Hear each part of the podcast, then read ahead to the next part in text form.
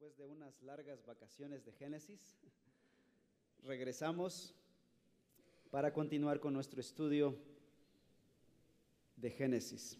Estamos ya pasados la mitad del libro de Génesis y si Dios permite, al final del año estaremos cerrando nuestro estudio de Génesis. Vamos a leer el capítulo 33 de favor, los primeros versículos.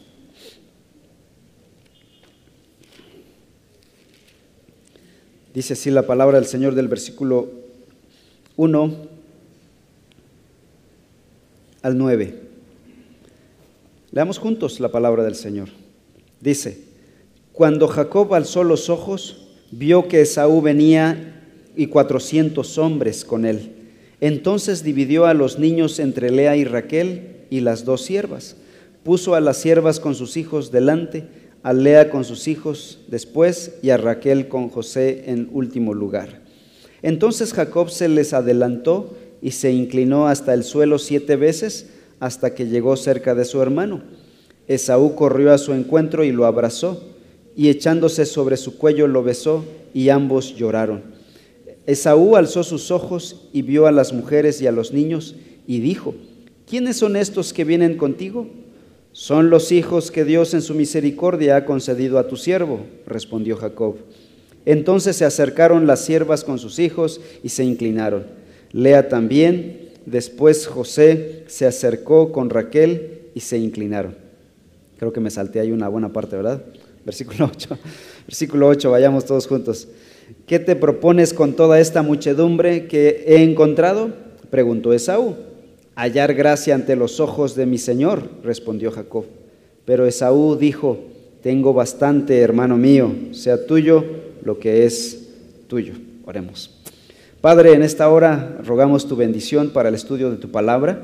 Rogamos que tu Santo Espíritu, aquel que inspiró esta palabra a los santos hombres de Dios en la antigüedad, sea el mismo Espíritu el que ahora nos ilumine para entender el significado de tu palabra.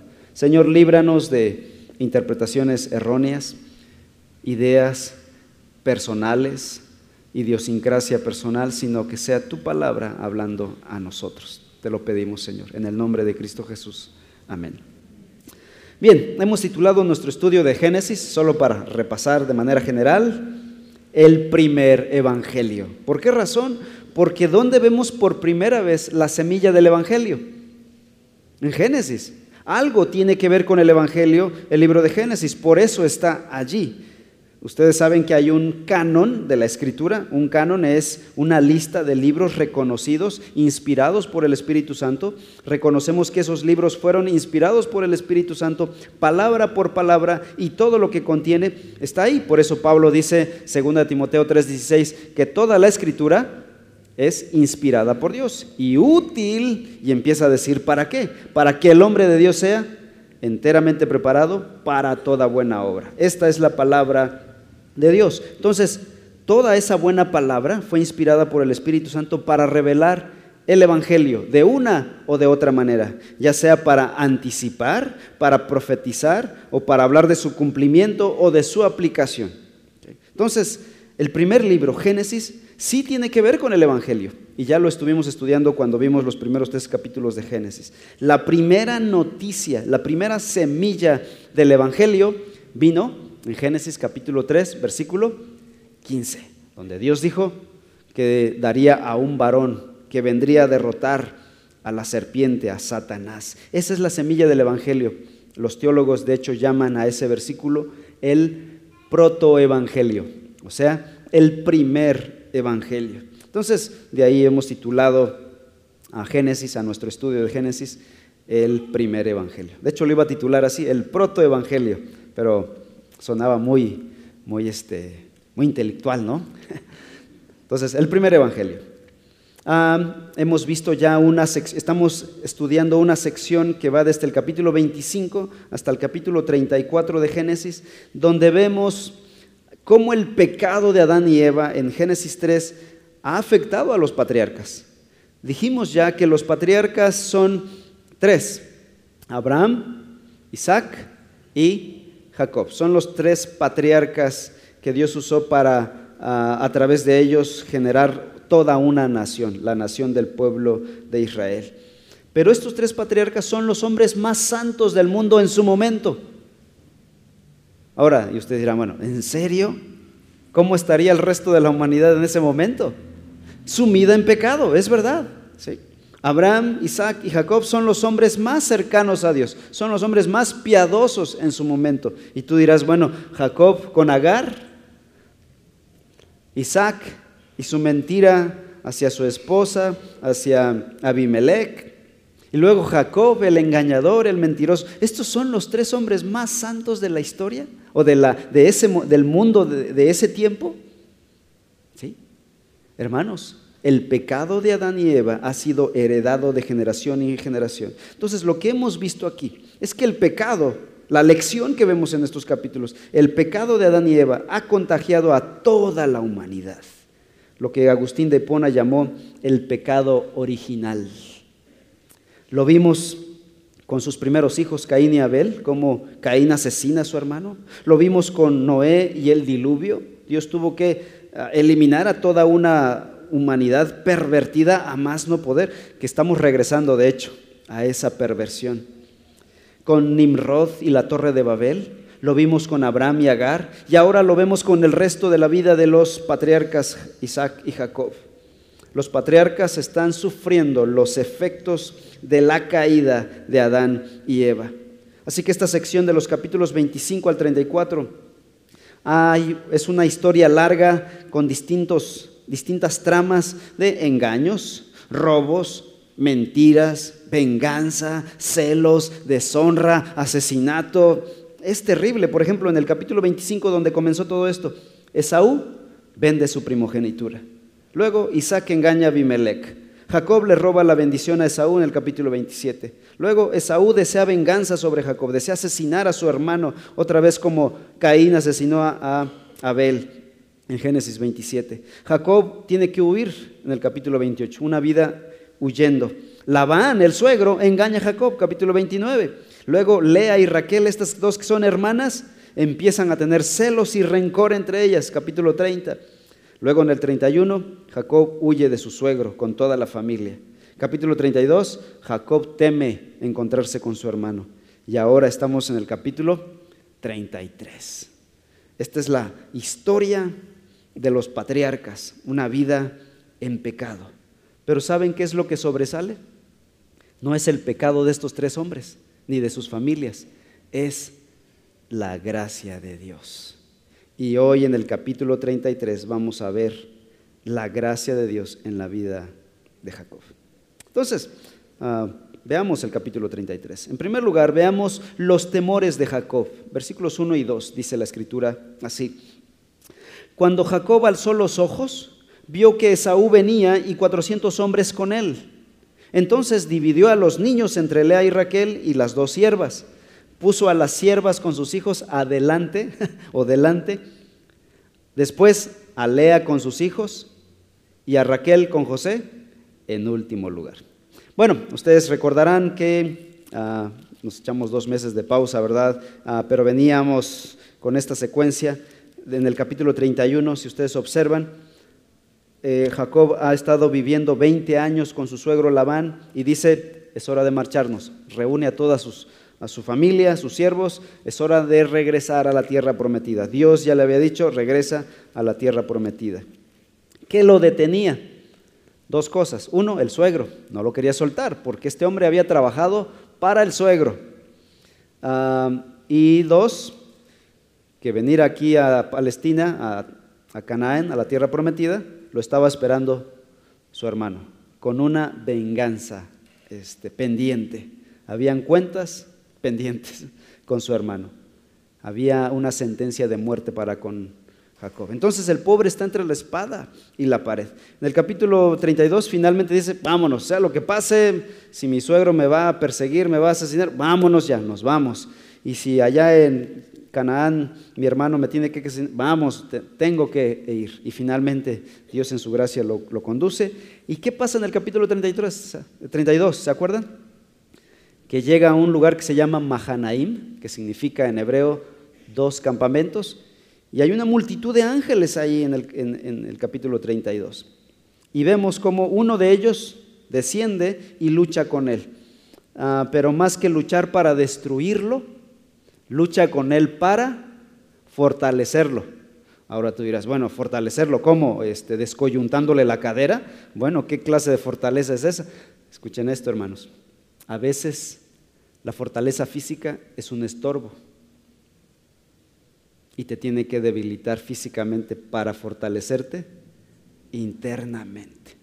Obviamente esto en la carne ah, pega duro, pero a veces confiar en tu musculatura te lleva a ser débil internamente. Eres débil de carácter, tal vez físicamente eres fuerte, eres independiente, pero internamente eres débil de carácter. Y Dios está viendo eso en Jacob.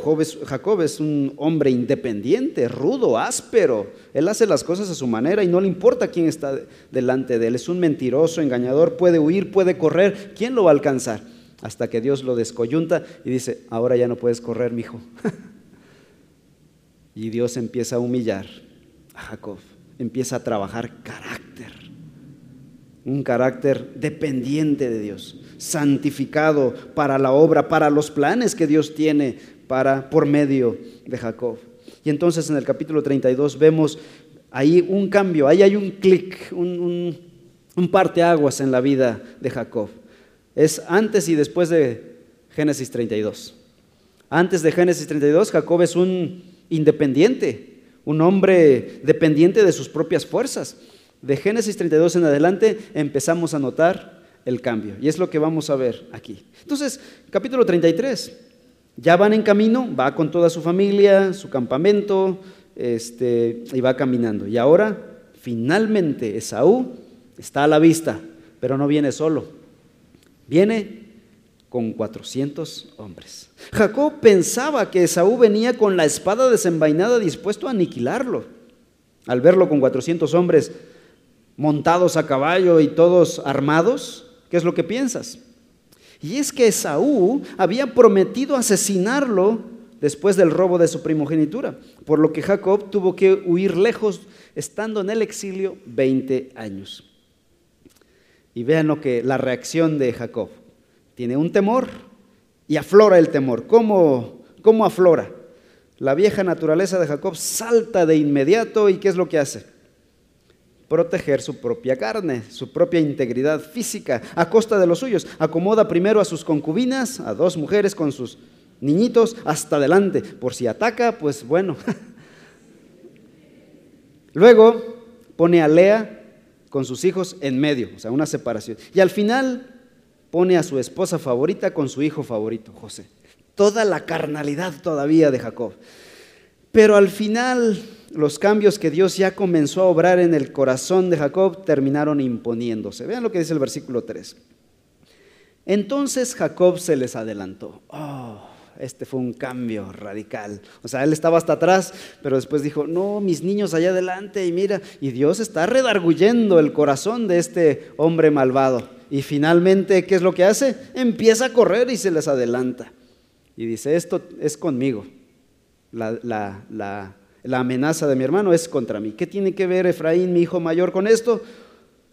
Y corrió y se adelantó. Y luego, vean lo que hizo. Y se inclinó hasta el suelo. O sea, se puso al, no sé si quieran que lo ilustre, hasta el piso, acostado, boca abajo, siete veces. Se para y así. Fue hasta llegar al encuentro con su hermano. Y seguramente cuando llegó cerquita, no está esperando que la espada cayera sobre su cabeza y cerró los ojos. Y cuando después de un silencio levanta la vista a su hermano y vean que en el rostro de su hermano no hay ira, no hay espada desenvainada. A continuación, punto 2. La gracia de Dios sobre Jacob, versículo 4. Esaú, en lugar de sacar la espada, corrió a su encuentro y lo abrazó. Y echando sobre su, sobre su cuello, lo besó y ambos lloraron. Jacob merecía la muerte por varias razones. por su insolencia ante su anciano padre. ¿Se acuerdan cómo, cómo, le robó, cómo le arrebató la primogenitura? Porque como el anciano ya no veía, se aprovechó de su padre, un insolente joven, por su falta de respeto con su hermano mayor. Merecía la muerte por seguir el consejo mentiroso de su madre, por engañar a su suegro, por pervertir el matrimonio y por el pecado de preferencia paternal. Decir, este es mi hijo preferido. Y no le importaba lastimar al resto de sus hijos. Jacob era un pecador que había vivido una juventud, una juventud de imprudencia y de arrogancia. Y lo que siembras, cosechas. Pero Dios, que es rico en misericordia, como dice Efesios 2.4, le concede a este mentiroso Jacob gracia en lugar de venganza. Este es un cuadro del carácter bueno de Dios. Este es un cuadro que nos lleva a leer Efesios capítulo 2. Busquen Efesios capítulo 2, por favor.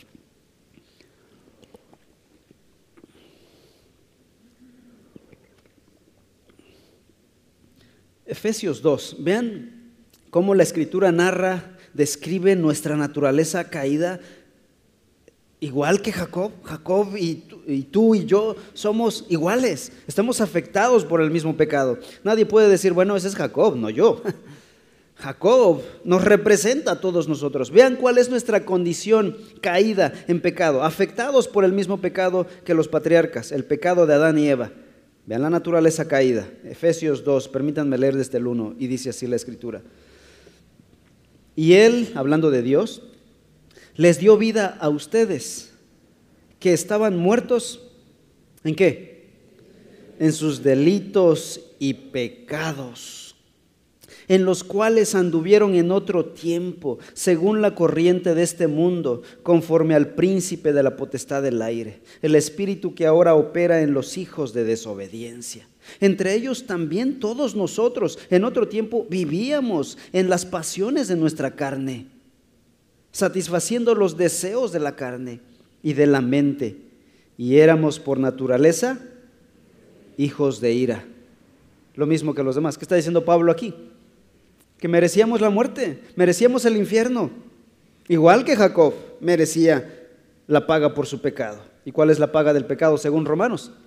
Paga del pecado es la muerte. Versículo 4. ¿Cuál es la primera palabra del versículo 4? pero, este contraste eterno, este, los teólogos llaman a este pero del versículo 4 el pero divino. Pero Dios no es así, hermanos. Dios no es un ser vengativo, ya me caíste mal y, dispara, saca la espada y condena. Dios no actúa por ira, por enojo, por encono, no es reactivo. Pero Dios que es rico en misericordia, por causa del gran amor con que nos amó, aun cuando estábamos muertos en nuestros delitos, nos dio muerte, infierno, no, nos dio vida juntamente con Cristo. Por gracia ustedes han sido salvados. ¿Qué es lo que estamos viendo aquí con Jacob? Este pasaje se está aplicando a él.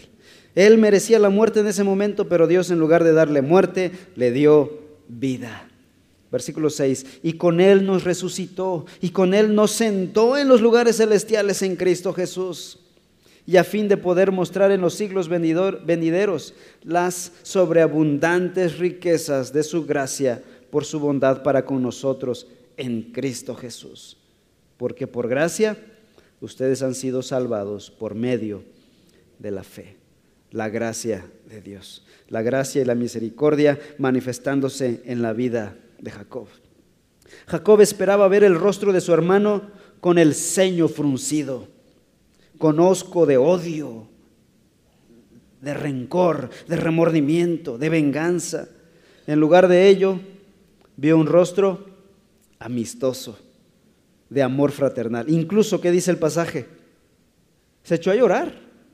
Ese Esaú cazador. ¿Recuerdan a Esaú la descripción que da la Biblia? Este es un cazador que sale y dispara y vive en el campo. Es un hombre agresivo y ahora está derretido, llorando, abrazando a Jacob. En lo que dice el versículo 10. Eh, regresemos a Génesis 33, por favor. Versículo 10. Pero Jacob respondió, No, te ruego que si ahora he hallado gracia ante tus ojos, tomes el presente de mi mano, porque veo tu rostro, y vean cómo ve el rostro de su hermano Esaú, como uno ve el rostro de Dios, y me has recibido favorablemente. Contra todo pronóstico, Esaú había perdonado a su hermano antes de que éste le pidiera perdón, antes de que dijera una palabra a Esaú, perdóname por el robo, por todo lo del pasado. Esaú va y abraza a su hermano y lo perdona. Versículo 4. Esaú corrió a su encuentro y lo abrazó y echándose sobre su cuello lo besó y ambos lloraron. Esta se llama gracia sobre Jacob. Jacob merece un recibimiento diferente, pero la gracia de Dios está sobre él. Número 3, la familia de Jacob, versículos 5 al 7. Entonces Esaú alzó sus ojos y vio a las mujeres y a los niños y dijo, ¿quiénes son estos que vienen contigo? Son los hijos que Dios en su misericordia ha concedido a tu siervo, respondió Jacob. Entonces se acercaron las siervas con sus hijos y se inclinaron. Lea también se acercó con sus hijos y se inclinaron. Después José se acercó con Raquel y se inclinaron. Bueno, después del abrazo de bienvenida, Esaú levanta los ojos, se limpia los ojos de lágrimas y ve ahí la, la marimbita, ¿no? como decimos en México. Doce niños y varias mujeres ahí. Y sorprendido pregunta, ¿y quiénes son todos estos que vienen contigo? Jacob, al igual que sus antepasados, Abraham e Isaac, había luchado con la esterilidad de su esposa. En este caso, Raquel había tardado 14 años en concebir a su hijo José. Rebeca, ¿se acuerdan? Había tardado 20 años en tener a los gemelos, a los mellizos Esaú y Jacob. Y la abuela Sara había tardado 25 años en concebir a Isaac. La diferencia es que Jacob no solo tiene una esposa, tiene dos esposas, más dos concubinas. Por eso el problema no se nota tanto con Jacob. A pesar de su impiedad, digo, no estamos afirmando aquí ese pecado de, Jacob, no está diciendo, ya ven, en, la, Biblia hay, hay, poligamia. Está en la escritura. ¿Por qué no practicarlo? No, ¿quién está? Dios no está bendiciendo la poligamia. Es, es en contra del diseño de Dios. Si Dios hubiera autorizado la poligamia, hubiese creado a Adán y a varias esposas, a varias Evas. no, Dios creó a un hombre y a una mujer. Hombre y mujer, no hombre y otro hombre. O mujer y a otra mujer. Hombre y mujer. Y saben a lo que me refiero, ¿verdad? Pero a pesar de su impiedad, Dios lo bendijo por medio de estas mujeres con una gran familia. Y Jacob, ¿cómo responde a la pregunta de su hermano? Ahora ya Jacob empieza a pensar de manera distinta, ya no dice, bueno, es que, pues, mira, me va muy bien. Dice, no, son los hijos que Dios en su misericordia ha concedido a tu siervo. Ahora déjenme aclarar esto, hermanos.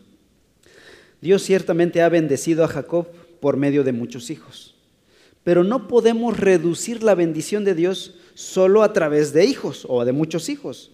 La bendición de Dios a veces viene a través de muchos hijos, es verdad. Pero a veces también viene la bendición de Dios en la ausencia de hijos.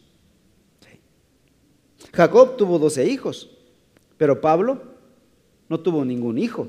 De hecho, no se casó. Ambos y ambos fueron instrumentos en las manos de Dios para hacer avanzar el reino de Dios en el mundo. Y ambos fueron plenos en, sus, en su vida con Dios. Hablando de, de Pablo, era un hombre feliz en el Evangelio. Hasta la muerte, él fue pleno en el Evangelio. La bendición de Dios viene a través de hijos o puede venir en la ausencia de ellos, porque nuestra plenitud está en Dios, en la obra de Cristo en nuestro corazón. La prosperidad de Jacob, versículos 8 al 11, Génesis 33, 8 en adelante. Ahora Esaú nuevamente. ¿Qué te propones con toda esta muchedumbre que he encontrado? preguntó Esaú. Hallar gracia ante los ojos de mi Señor, respondió Jacob. Pero Esaú dijo, tengo bastante, hermano mío, sea tuyo lo que es tuyo. Pero Jacob respondió, no, te ruego que si ahora he hallado gracia ante tus ojos, tomes el presente de mi mano, porque veo tu rostro como uno ve el rostro de Dios y me has recibido favorablemente. Acepta, te ruego, el presente que se te ha traído, pues Dios me ha favorecido y porque yo tengo mucho. Y le insistió y Esaú lo aceptó. Bueno, ahora Esaú hace una pregunta. Acabo de ver aquí adelante pasar a varios de tus siervos con una multitud de animales. Y pregunta Esaú, ¿qué te propones con toda esta muchedumbre que he encontrado? ¿Se acordarán que el día anterior Jacob había enviado un presente para su hermano? Pero había mandado varios siervos con él. Un presente pequeñito. Vean lo que dice el capítulo 32. Regresen al capítulo 32. Casi nada. Dice el versículo 13, 32, 13. Jacob pasó la noche ahí, entonces de lo que tenía consigo, escogió un presente para su hermano Esaú.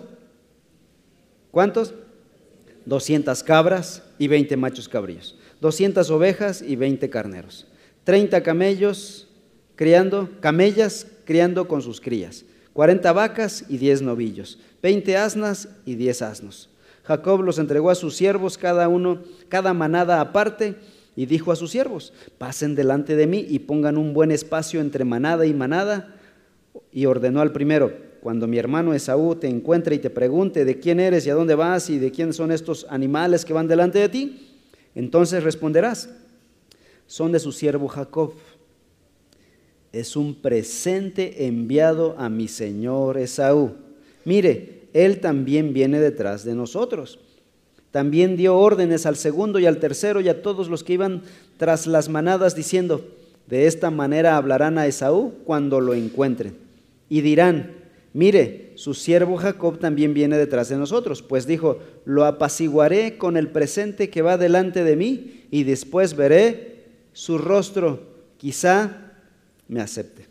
Nada, nada más la módica cantidad de tantos animales, ¿no? Ahora, recuerden que en la antigüedad la riqueza de una persona no se medía por la cantidad de dinero, sino por la cantidad de animales que tenía. Por eso el énfasis en el número de ganado que está regalando. Pero esto es insignificante con todo lo que tiene eh, Jacob. Jacob le ofrece un total de 180 animales como presente para Esaú. Esto representaría en dinero de hoy una cantidad aproximada de 4 millones 500 mil pesos. Ya, poquito nada más para, para su hermano. Dios había provisto, esto es una representación de la abundancia con la que Dios había provisto a Jacob. A pesar de las trabas del suegro, que le había puesto durante 20 años, de no quererle dar nada, a pesar de todo, Jacob había sido bendecido por Dios. Jacob es un hombre que lo tiene todo entonces. ¿Qué tiene? Familia, hijos, posesiones. Pero ¿por qué se lo nota inquieto, insatisfecho, infeliz? Ah, bueno, porque necesitaba dar este paso de reconciliación con su hermano y con Dios principalmente.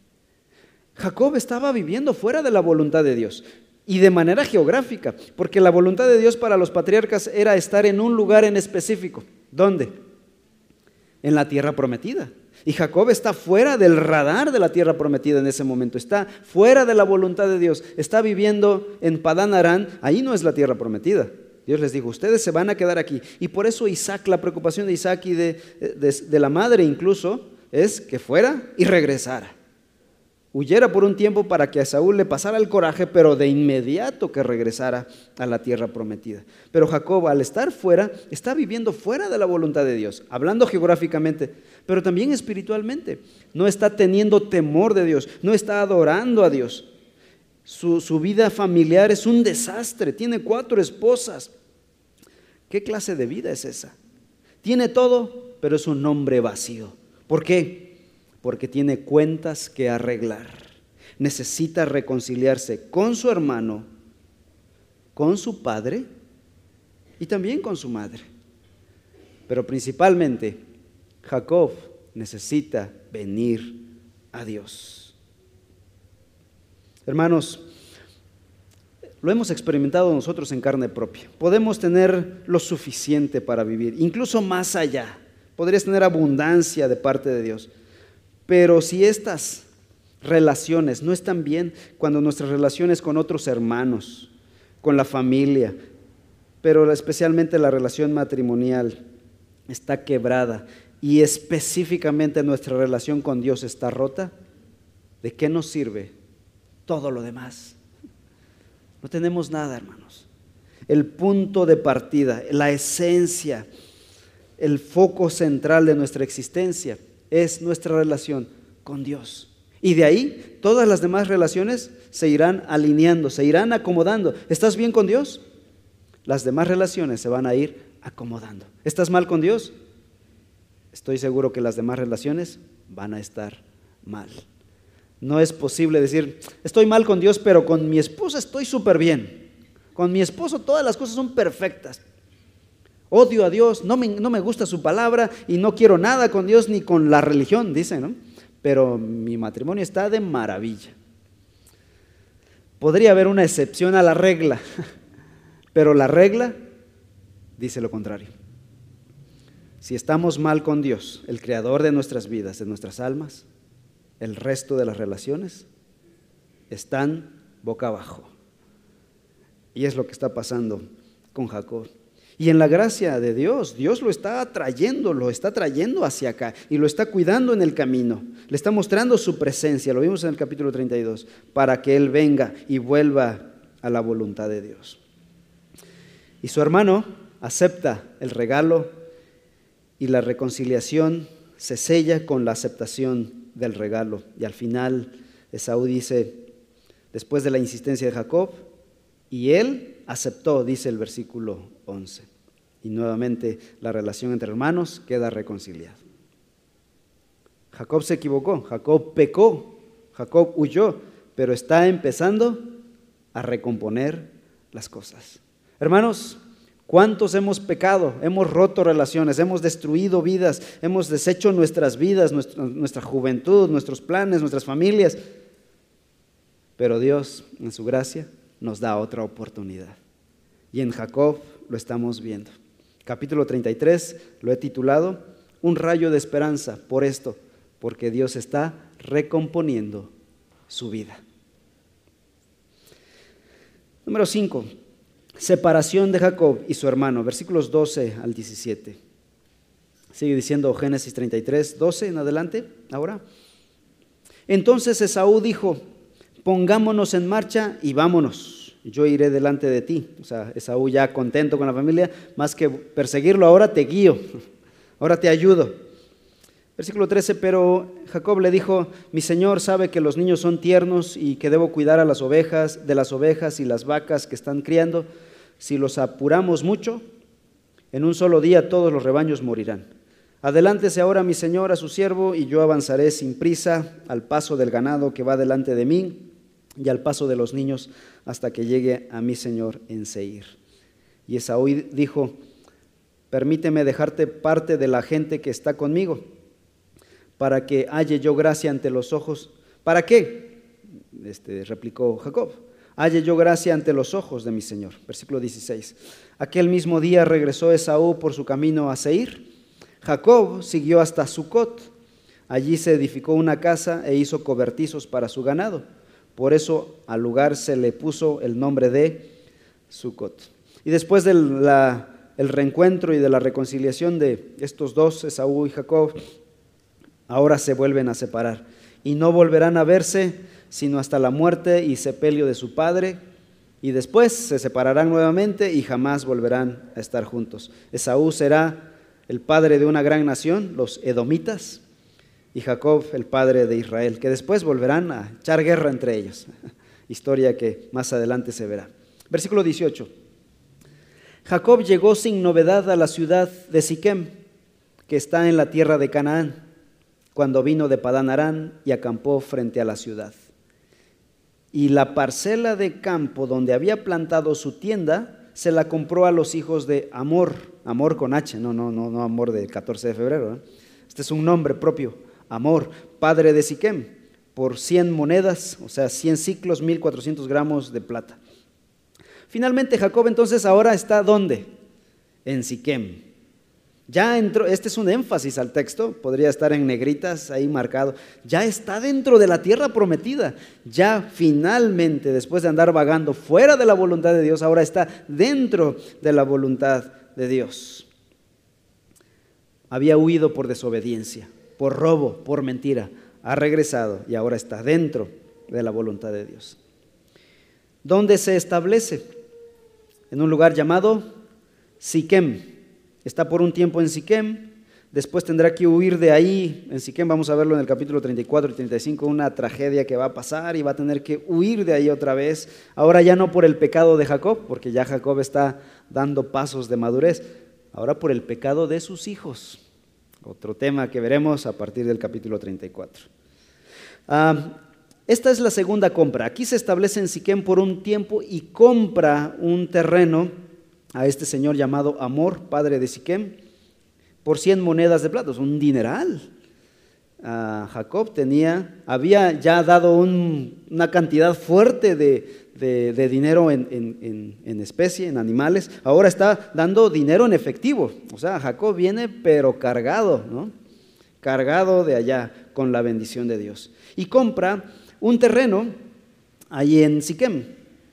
Es la segunda vez que uno de los tres patriarcas compra un terreno. El primero fue Abraham. En el capítulo 12 había comprado la cueva de Macpela para enterrar a su esposa Sara. Perdón, en el capítulo 23. Y ahora es Jacob comprando un, pedazo, una parcela allí en Siquem a este señor Amor. ¿Por qué menciono estos dos aspectos?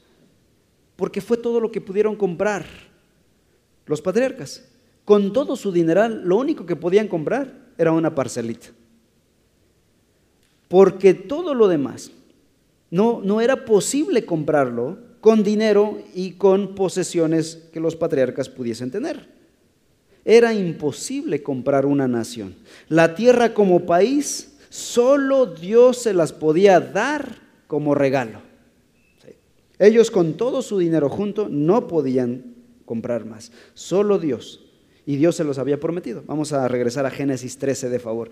Busca Génesis 13, versículo 14. Dice, Génesis 13, 14. Y el Señor dijo a Abraham después que Lot se había separado de él. Esta es una promesa dada a Abraham. Alza ahora los ojos y mira desde el lugar donde estás hacia el norte, el sur, el oriente y el occidente. Pues toda la tierra que ves, te la daré a ti y a tu descendencia para siempre. ¿Se dan cuenta? No es de págame o compra, empieza a comprar de a pedacitos. No, Dios dice, yo te la voy a dar. Versículo 15, ahora 16. Haré tu descendencia como el polvo de la tierra. De manera que si alguien puede contar el polvo de la tierra, también tu descendencia podrá contarse.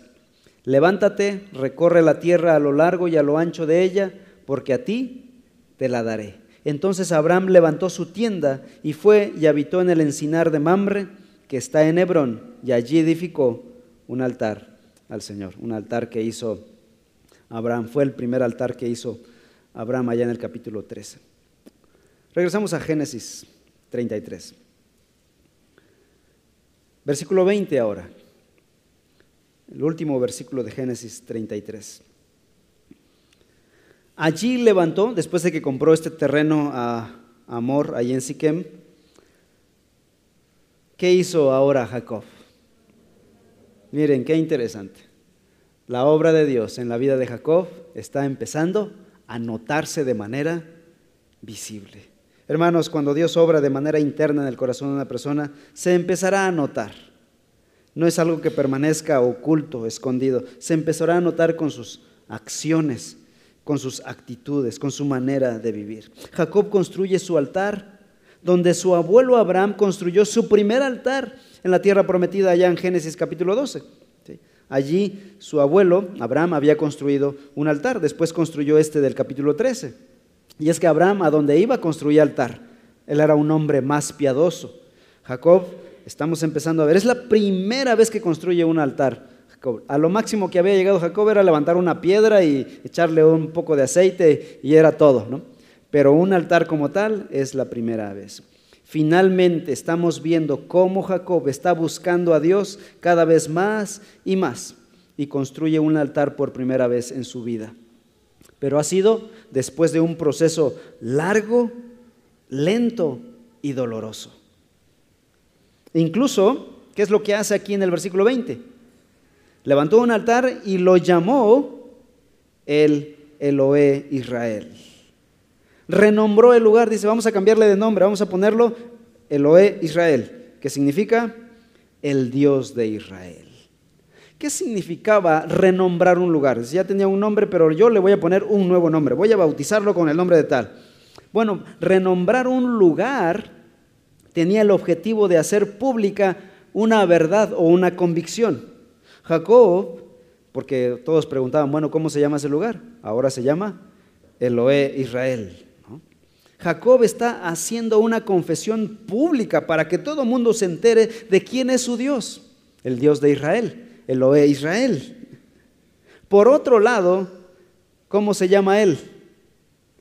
Se llama Jacob, pero la noche anterior, pero un tiempo antes, en el capítulo 32, Dios le cambió el nombre a Israel. Ahora Jacob está usando su nuevo nombre. No dice Eloé Jacob, ¿no? Ya, ya ahora Jacob ya no está orgulloso de ese nombre como antes. Ahora ya le da vergüenza usar ese nombre, el nombre de su pasado, de su pecado, de su robo. Ahora usa y empieza a promover su nuevo nombre. Dios me cambió mi nombre. Me llamo Israel. Una noche antes el ángel de Dios le había cambiado el nombre de Jacob por Israel. Estamos empezando a ver ahora a un nuevo hombre. Jacob ya no es el ladrón, mentiroso, engañador, ahora es Israel, un hombre de Dios. Conclusión. Un capítulo más en la vida de Jacob se cierra. Dios lo había librado de la mano de su suegro Labán, que venía con una multitud de hombres persiguiéndolo, ¿se acuerdan? Dice que cuando se enteró al tercer día, Labán agarró a sus siervos, yo creo que unos 400, 500 hombres, a perseguir a Jacob. Y Dios lo libró de él. Ahora lo acaba de librar de la mano de Saúl, que venía delante de él con 400 hombres. O sea, el pobre estaba entre la espada y la pared, pero Dios lo libró de ambos lados, de ambos bandos. La pregunta es, ¿por qué razón tiene Dios tanto interés en proteger a este hombre que humanamente no vale la pena? ¿Quién de nosotros se arriesgaría tanto por un hombre así? Ahora piensa en tu vida cómo Dios Santo bueno está tan interesado en abrirme mis ojos a mí. Yo pienso en lo personal, yo me identifico mucho con Jacob, con una juventud de tonterías y pecado, y digo, Dios, ¿por qué está tan interesado en preservar mi vida? En el caso de Jacob hay un propósito muy específico. No crean que Dios solo quiere contar una bonita historia para que un día se cuente y la gente esté bien emocionada leyendo una mera historia hay un plan más grande que Jacob no alcanza a ver aún. Dios tenía en mente un plan más grande que realizar. Dios está usando a los patriarcas, y en este caso a Jacob, para crear una nación, para que en un futuro de esa nación viniera el Mesías. Vean Romanos capítulo 9, por favor. Romanos 9. Y vean lo que dice el apóstol Pablo acerca del pueblo de Israel. Romanos 9, 4.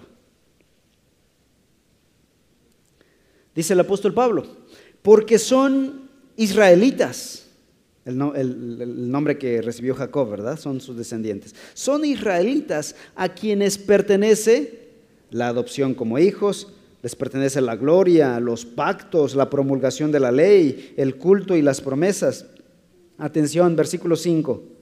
De quienes son los patriarcas y de quienes según la carne procede quién? el Cristo, o sea, el Mesías en hebreo, el cual está sobre todas las cosas, Dios bendito por los siglos. Amén. La escritura nos dice que Dios estuvo tan interesado en preservar a Abraham, Isaac y luego ahora a Jacob con este propósito. Dios estaba creando una nación para la venida de su futuro Hijo, nuestro Señor y nuestro Salvador. Tú dirás, hermano, ¿y a mí qué me interesa que Jacob haya comprado un terreno en Siquem y que haya levantado un altar ahí y que Dios lo haya protegido? Mucho, porque es parte de la historia de Dios de preservar a esa familia para que por medio de ellos viniera el Mesías que ahora es tu Señor y, y tu Salvador. Así Dios preservó a una nación para que viniera aquel que daría su vida en la cruz por nuestros pecados, para librarnos de un infierno eterno. ¿Tiene que ver algo la Biblia conmigo? Tiene que ver tu vida, no solo en esta tierra, sino para la eternidad. Gloria a Dios. Oremos. Padre Celestial, gracias por haber enviado a tu Hijo Jesús, nuestro Señor quien dio su vida en la cruz por nosotros pecadores. Tomó nuestro lugar, tomó nuestro pecado, se hizo pecado. Al que no conoció pecado, dice la Escritura, por nosotros lo hizo pecado, para que nosotros fuésemos hechos justicia de Dios en él. Padre, nos ha salvado por medio de tu Hijo Jesús. Pero Él no vino de la nada. Tú preparaste a un pueblo para que viniera. Y en ese pueblo un elemento importante era Jacob. Señor, tú no te desesperaste con él, tuviste paciencia, misericordia y gracia para llevar a cabo tu plan de redención, de redimir a la humanidad por medio de tu Hijo. Gracias, Señor. Gracias por no desesperarte con nosotros, Señor. Gracias por tu misericordia, porque tú eres rico en misericordia, en gracia. Somos salvos por gracia. Te alabamos, Señor, por esta gran salvación. Te alabamos, Señor, por esta buena noticia de salvación que tenemos en Cristo Jesús. Ayúdanos a seguir creyendo en el Evangelio. Transforma nuestras vidas como lo hiciste con Jacob, el hombre mentiroso, ladrón, a un hombre ahora piadoso, santo, que tiene temor de ti. Transforma nuestras vidas día a día. Hazlo con tu santa palabra. En el nombre glorioso de nuestro Señor Jesús.